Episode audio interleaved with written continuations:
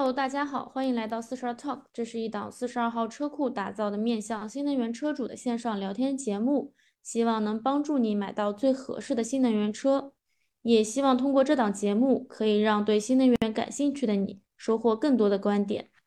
我是温妮。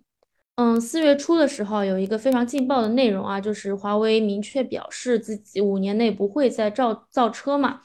然后首当其冲的，大家就是会想到问界华为标的事情嘛。这个事情呢，其实在我们的社群里讨论度也非常的高嘛。所以今天就特地请到了四位这个问界 M5 增程车主。那我们就直接开始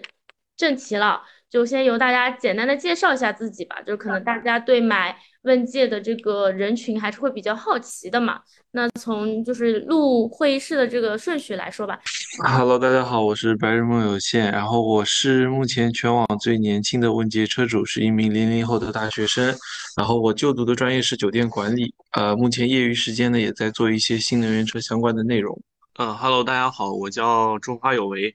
呃，我的职业是大学教师。那李哥呢？李哥来介绍一下啊。嗯，主要是做，呃，也是新能源车，还有一些文化方面做的比较杂一点。反正主要就是自己自由撰稿嘛啊，自由撰稿人啊，对，哇，自由撰稿是吗？对对对，好的好的，那那这好的我 get 了。Hello，大家好，我是乐逍遥，嗯嗯，我是一位来自河北的从事外贸行业的一个车主。嗯，好好好，那我们的这个逍遥兄就是从事外贸行业，然后李哥是算是撰稿的吧，就是网上撰稿的，然后。花有为呢是一位大学教授啊，然后七七的话就确实比较年轻啊，是一位就是现在还还在读大学啊。然后其实我今天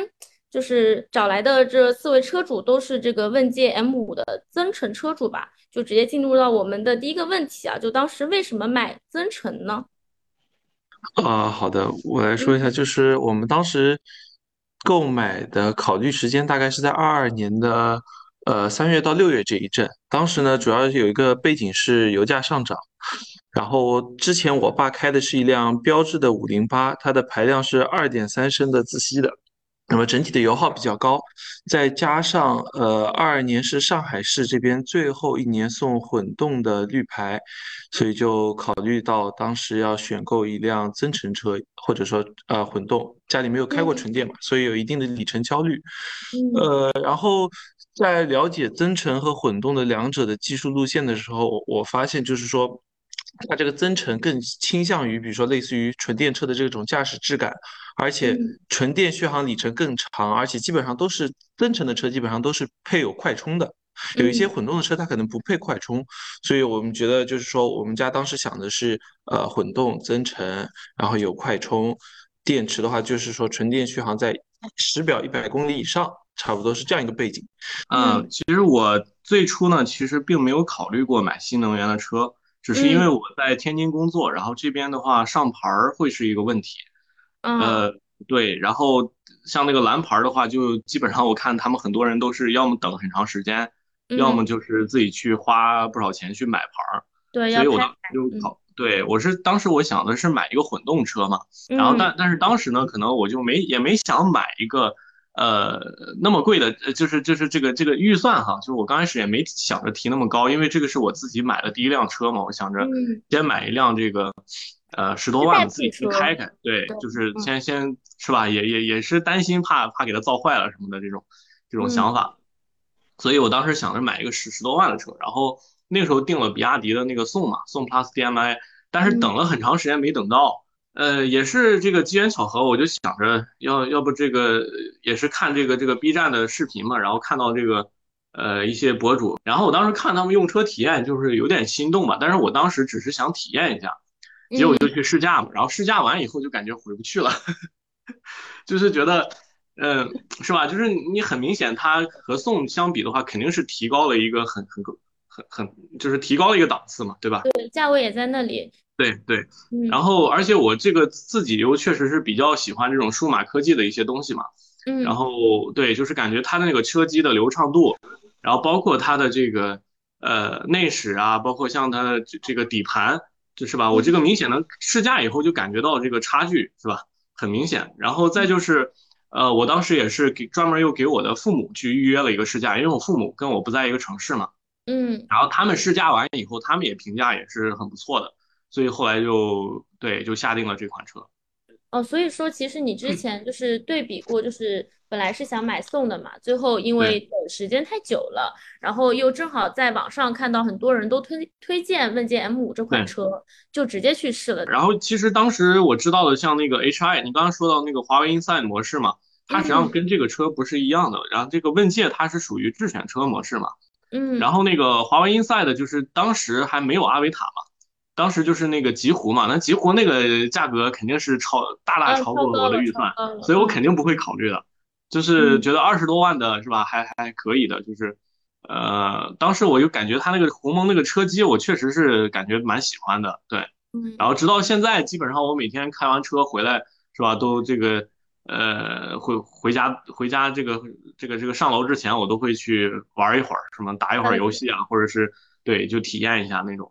嗯。因为七七嘛，经常来我们办公室，然后就一直吹这个鸿蒙吹鸿蒙车机这个事情。七七当时为什么最后买了问界？对，怎么最后买了问界？呃，就是其实这个基本上是涉及到一些跟华为有关的因素，要不要先听后位后面两位讲？我我怕我待会儿吹起来忍不住。呃，首先我先回答一下，就是为什么会买这个增程的车啊？也就是油电混动的车。因为我上一辆车就是油电混动的车，我上一辆车是丰田的，嗯，卡罗拉，嗯，风琴，当时花了将近十七万买的那个小破车。我这个人是比较特别喜欢那种比较新技术的这些这些东西啊，嗯，然后就是当时我第二辆车，我想的是。换车的呃理由就是第一辆车太小了，嗯，然后我就是喜欢那种比较新兴的一一种事物。当时大家都劝我去买一个燃油车，然后我毅然决然的选择了一个混动，因为我觉得这个东西开起来跟纯燃油车是不一样的，因为它的嗯呃油门响应速度还有平顺性根本是不一样的。嗯，这是第一个。嗯，还有一个就是为什么我不选纯纯电车呢？是因为我每年都会有长途需求，嗯，会焦虑，嗯，对，对，嗯，我是河北石家庄的，嗯，我老婆是成都的，嗯，对，所以说我每年都会开一到两次自驾游到成都。如果我开纯电的话，这肯定不适合我，所以说我会选择增程，然后混动，就这这个才能满足我的出行需求。嗯，然后这是第一个啊。第一个就是讲这个为什么选择增增程混动啊？第二个，他是不是还要回答为什么选择问界？呃，要的要的，其实就是很想 知道，就是问买问界嘛？为什么买问界？就比如说它最吸引你的地方到底在哪里？嗯，首先呢，比亚迪它的混动模式更倾向于日系车，它是属于这个，呃，怎么说呢？就是呃，跟呃，其实说实话。它是跟丰田还有本田的混动是一样的，只不过是加了一个大的电池包。嗯嗯嗯，我就感觉这种技术稍微比较落后一点。然后，呃，为啥没有选择那个呃理想呢？对，嗯，因为理想，说实话，我试驾过，然后我也看过这个车，然后我也了解过这个车的底盘什么做工啊，乱七八糟的。第一，它的操控。真不行。第二呢，它的材料用的真不行。说实话，那个之前是理想 ONE 吧，理想 ONE 好像是前，嗯，麦弗逊后多连杆，但是它底盘用的都是钢的比较多一点。嗯，还有一点就是它的钢件刷银漆，然后怎么说呢，就是让你感觉它用的是铝，其实是铁。这一点就感觉，我就说，你说你要是做什么就是做什么，这我这个人是比较实在的。你你要是做这个，然后硬装成自己是一个高端车的话，我感觉这种营销模式是非常恶心。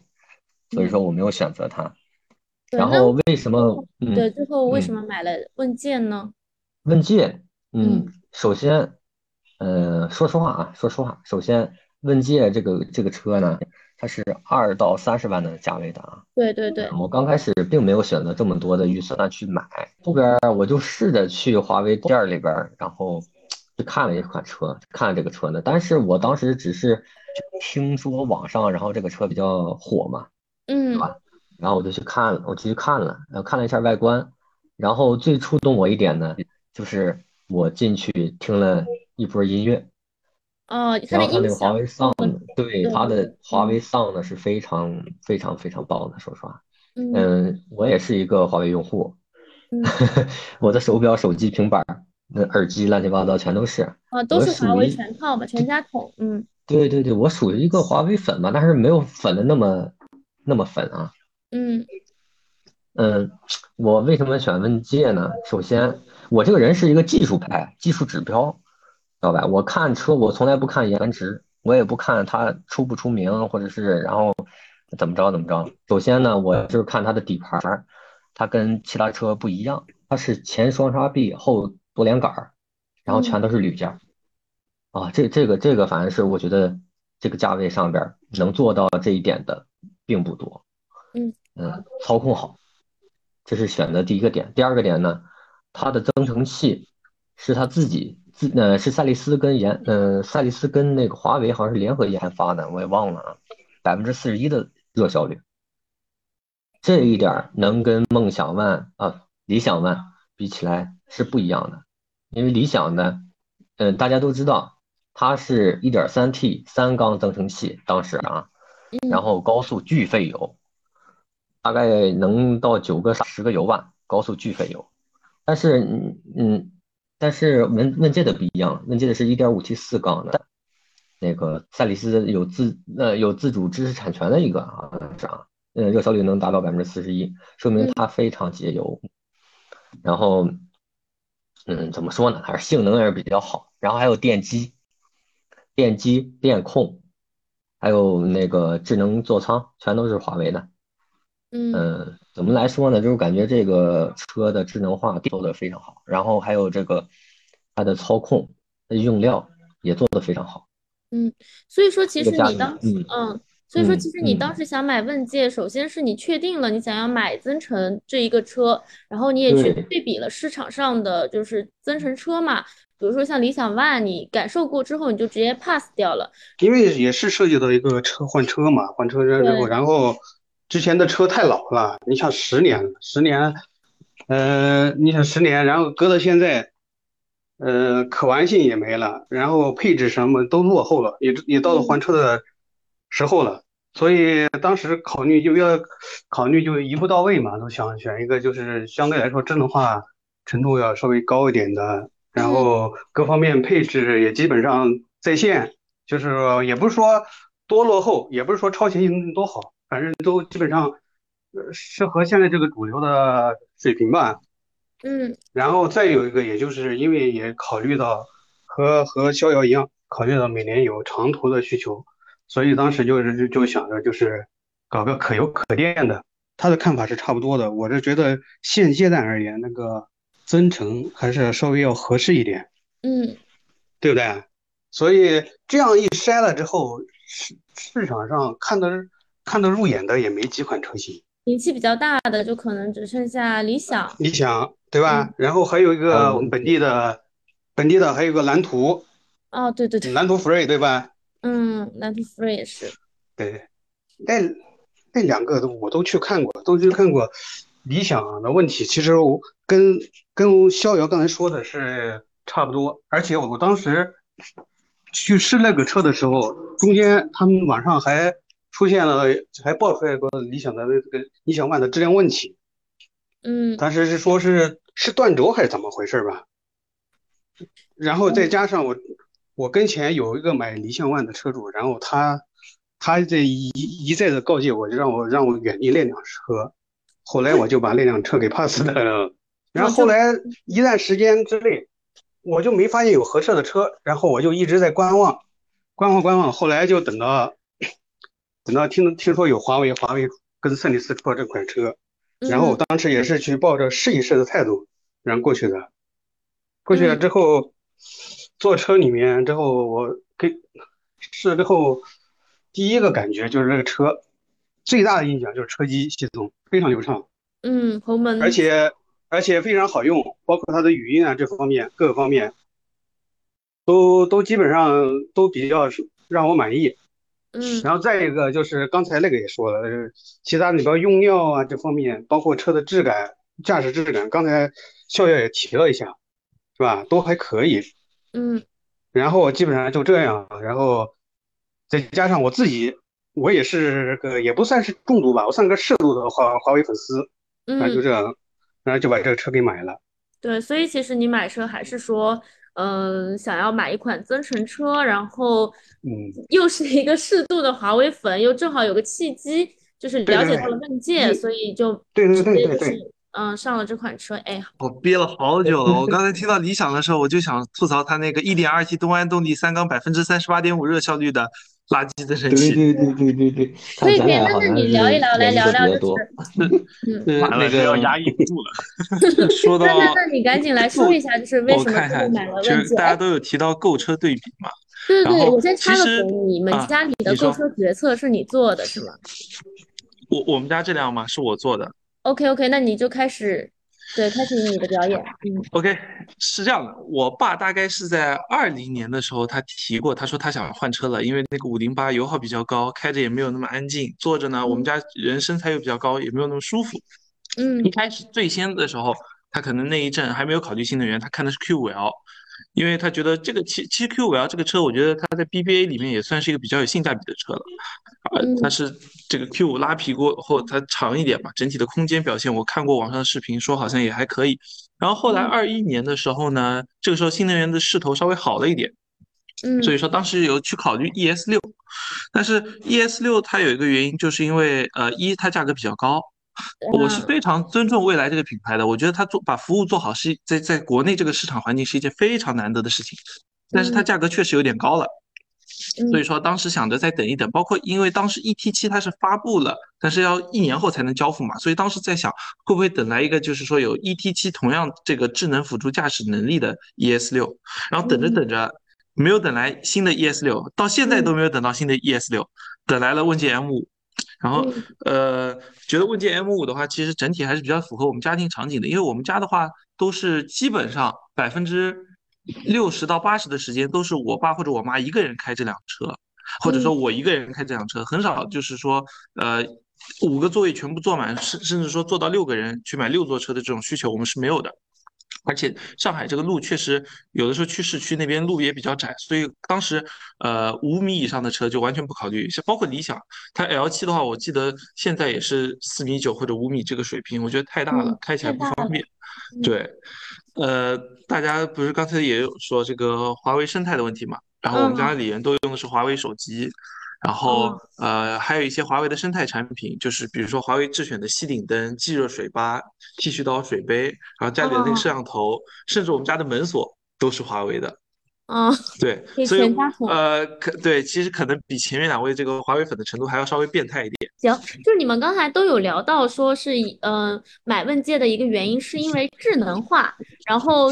这期其实也感受过这个辅助驾驶嘛，就是你们会在意这个辅助驾驶吗？特别是七七啊，你其实已经感受过就是 ID 四的这个辅助驾驶了，就是你现在会有心理落差吗？因为其实 M 五用的是博士的方案嘛，然后包括我自己之前也去测试过 M 五 EV，然后我会发现它的辅助驾驶确实是。呃，有点不太好用。我来，我来说，嗯问界 M 嗯五的辅助驾驶其实蛮烂的，嗯我对此结论负责，嗯因为我之前试驾 ID 四 Cross 的重测体验的时候，我觉得它那个车道保持是有点跟它的车机就是天差地别的这种，一个好特别好，一个特别差。嗯，你会开上问界了之后在意这个辅助驾驶吗？呃，会在意，但是呢，就是说，在当时的那个购买环境下，辅助驾驶也没有那么的重要，因为当时的话，大家都没有做到这种呃完全城市领航辅助的这个能力，包括时至今日，也就只有阿维塔幺幺、蔚来 ES 七和这个小鹏 G 九可能有这个能力吧。呃，其实对于我来说，这个东西不是刚需。这个辅助驾驶的话，其实我现在都用的比较少。一般来说，可能就是呃，我开长途的时候，是吧？就是有时候觉得脚有点累了，然后我可能会嗯开一下。但是我基本上也都是随时准备接管的。嗯，对，就是这个情况。因为我也知道它的这个呃辅助驾驶确实是比较一般嘛。呃，所以我觉得辅助驾驶对于我来说没有那么大的呃吸引力。对，你本身其实就没有这么的 care 这个辅助驾驶。对，而且我觉得就是过度依赖辅助驾驶也失去了一些这种驾驶的乐趣，我是有这种感觉。对，嗯，OK OK，我了解了。那那李哥呢？我啊，我说实话，我是我我以及我的家庭之前都是买的日系车，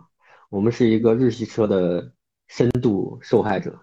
嗯，你也知道日系车有什么玩意儿，啥也没有。嗯，有一个倒车雷达就不错了，有时候连个倒车影像都没有，更何况谈什么辅助驾驶啊，它根本都没有。ACC 自适应巡航好好像都没有，对吧？所以说我对对于对于这个来说的话，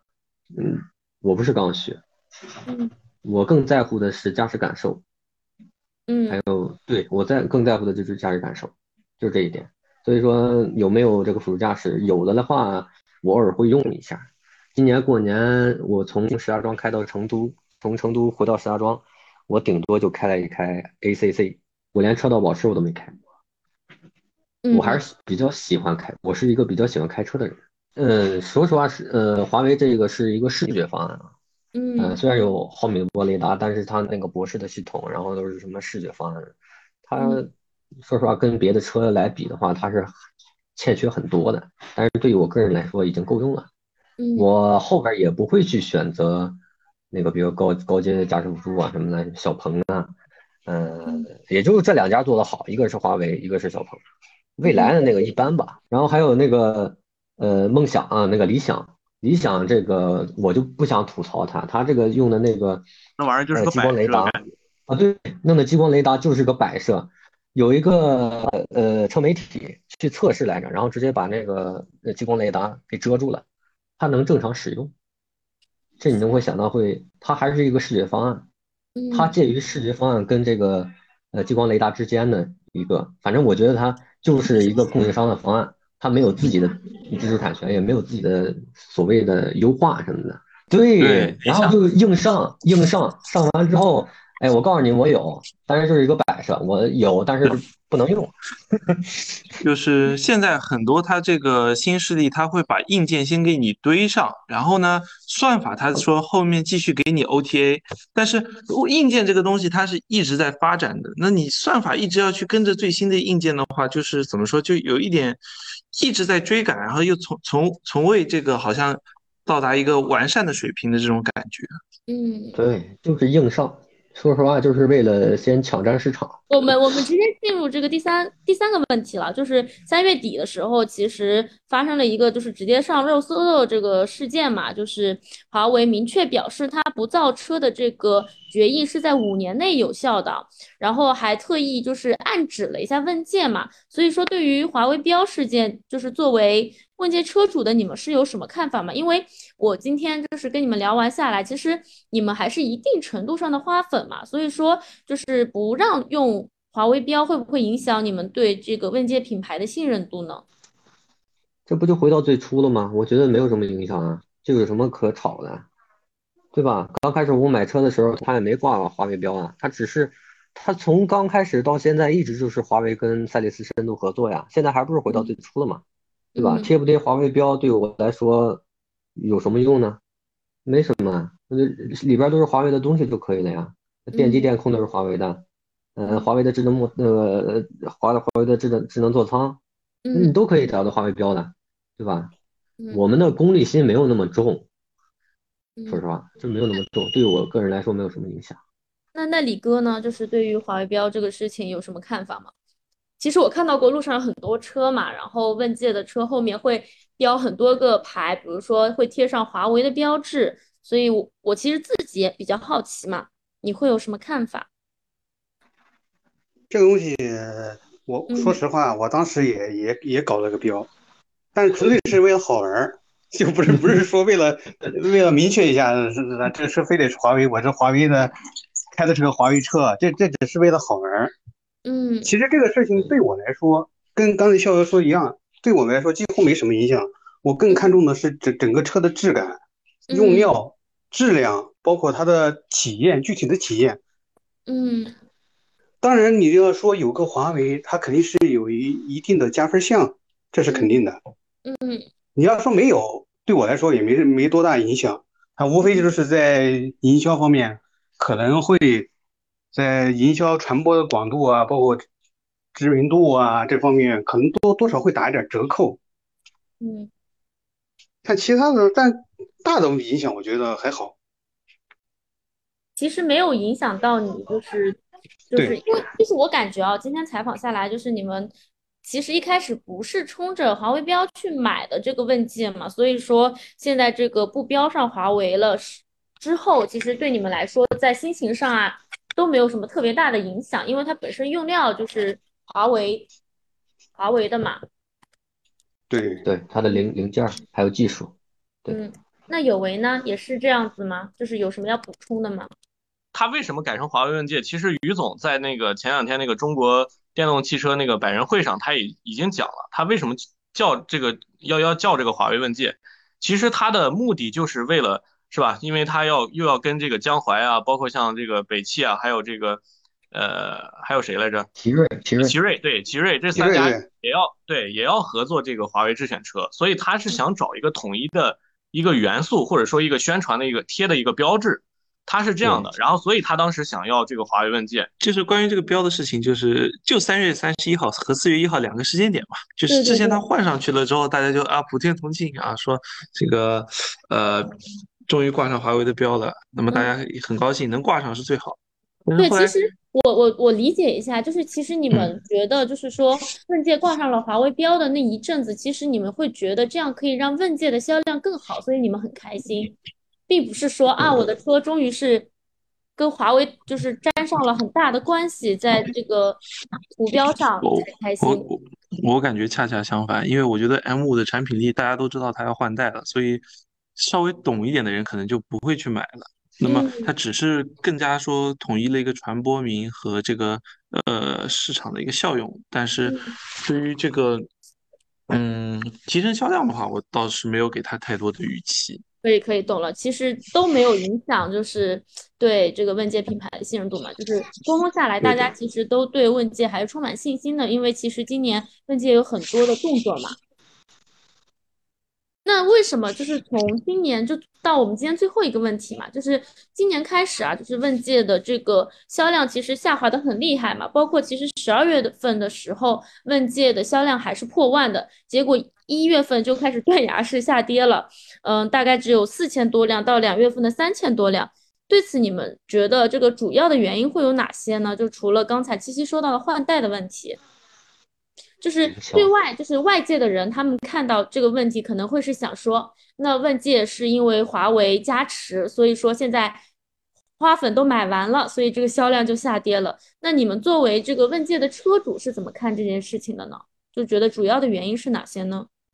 我我我先来吧，好，OK。我觉得呃，问界的话，它因为它主打的其实还是一个增程的技术路线，所以说呃，上海这个地区可能在去年十一月份、十二月份的时候透支掉了一部分今年的这个销量，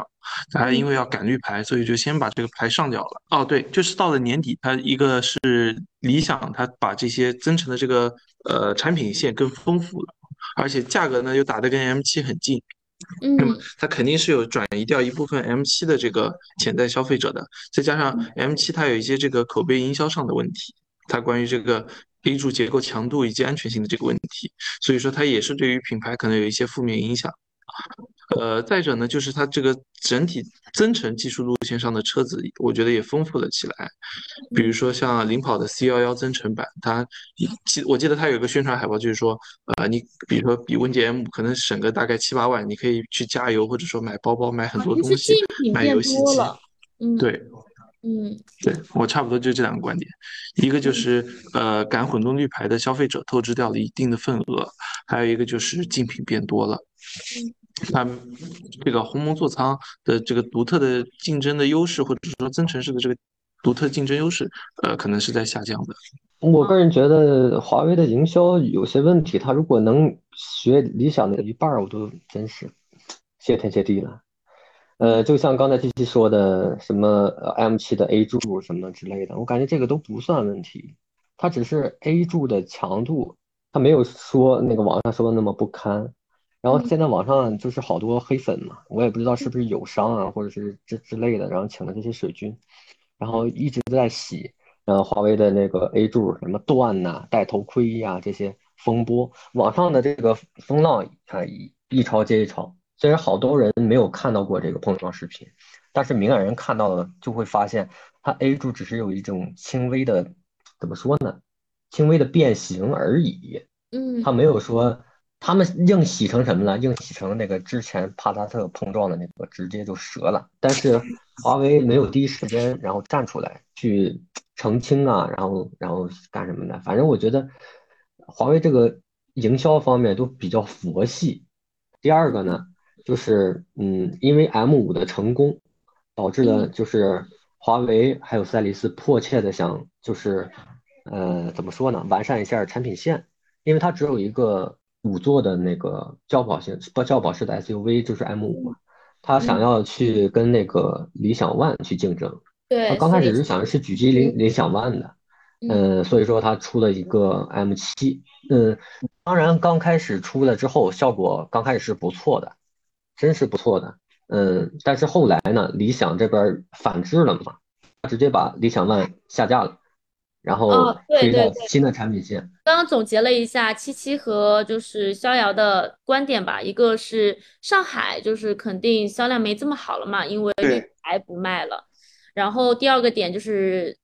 问界的营销啊，就是除了于总之外，其实大家都比较的佛系，就没有去很好的营销。然后第三个点就是它产品上的太着急了，就是 M 七。确实就是速度很，为了去应对市场上的一些变化嘛，然后上的很着急，然后导致其中口碑也不是特别好。那李哥还有什么要补充的吗？我补充两点啊，嗯，有一点那是就是刚才七七也讲了，那个关于它这个 M，特别是 M 五，因为是是它主卖车型，主卖车型，因为它最早那个传出升级换代，应该也是在去年年底，嗯，去年年底开始，这个消息一传出来之后。多少都会有影响，对它对 M 五的销量肯定是会有影响的。嗯，这是一方面。就再补充一个，就是它的前期那个 M M 五的那个市场策略策略也出现了一些问题，特别是中间的几次降价，包括送权益、补充权益这方面，我感觉他都没想好，都直接直接推出来了。这两个政策出来之后，对老车主的伤害还是比较大的。对吧？因为主要是那样，很多人很多想买的也也怕它这种降价成为常态，然后不敢买了啊，买了怕当当被当韭菜割了，你知道吧？嗯，对，嗯，可以。那那有为呢？有为还有什么补充吗？嗯，其实前面几位说的都挺全面的，我就补充一几几几点吧。然后首先就是我觉得